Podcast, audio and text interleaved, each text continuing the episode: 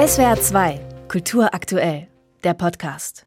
Im Mittelpunkt der Bühne eine riesige Showtreppe. Links und rechts sind Filmplakate mit Leinwandstars der 50er Jahre projiziert. Oben neben der Treppe taucht ein kleines Mädchen auf, eine fast lebensgroße Puppe mit hellbraunen langen Locken. Daddy? Daddy? Daddy? Ich frage mich, ob du mich wohl erkennst.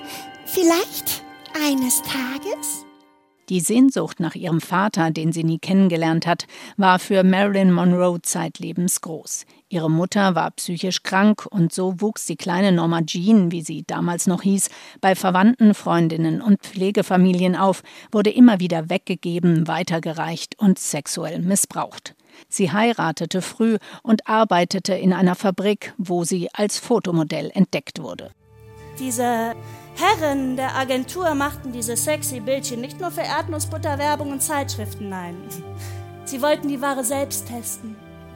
Bei den Fotografen ist es, als ob ich in einen Spiegel schaue. Sie denken, sie inszenieren mich, damit ich ins Bild passe, aber in Wirklichkeit benutze ich sie, um mich in Szene zu setzen.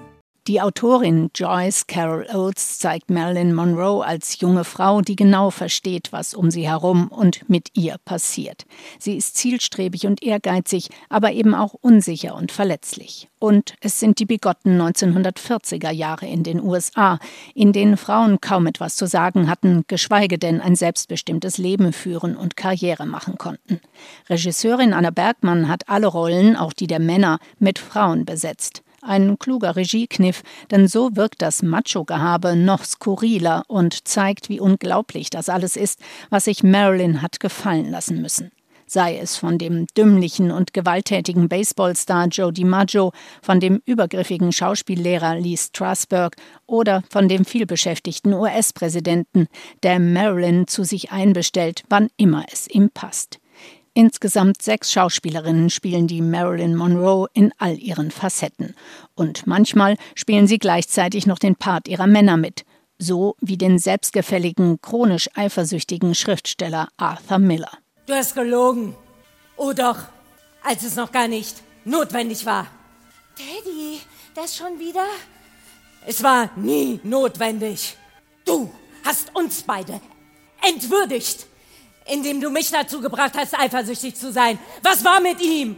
Ja, die Männer kommen alle schlecht weg. Marilyn Monroe arbeitete hart, um als Schauspielerin ernst genommen zu werden, aber ihre Männer interessierte das nicht, und die Agenten, Produzenten und Regisseure wollten sie nur als das naive Blondchen auf der Leinwand sehen, kreierten die Kunstfigur Marilyn Monroe, um mit ihr als Sexsymbol Kasse zu machen. Schlaglichtartig zeigt das Theaterstück Episoden aus dem Leben dieses tragischen Stars. Doch natürlich dürfen dabei auch die großen Erfolge und schillernden Momente nicht fehlen.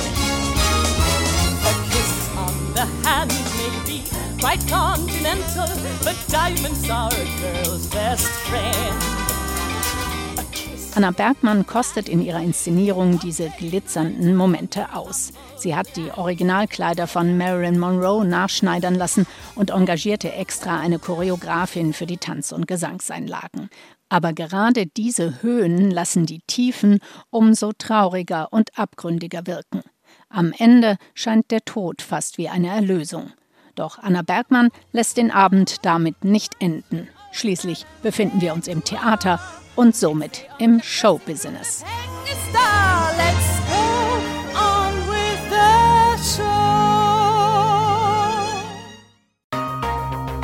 SWR 2 Kultur aktuell. Überall, wo es Podcasts gibt.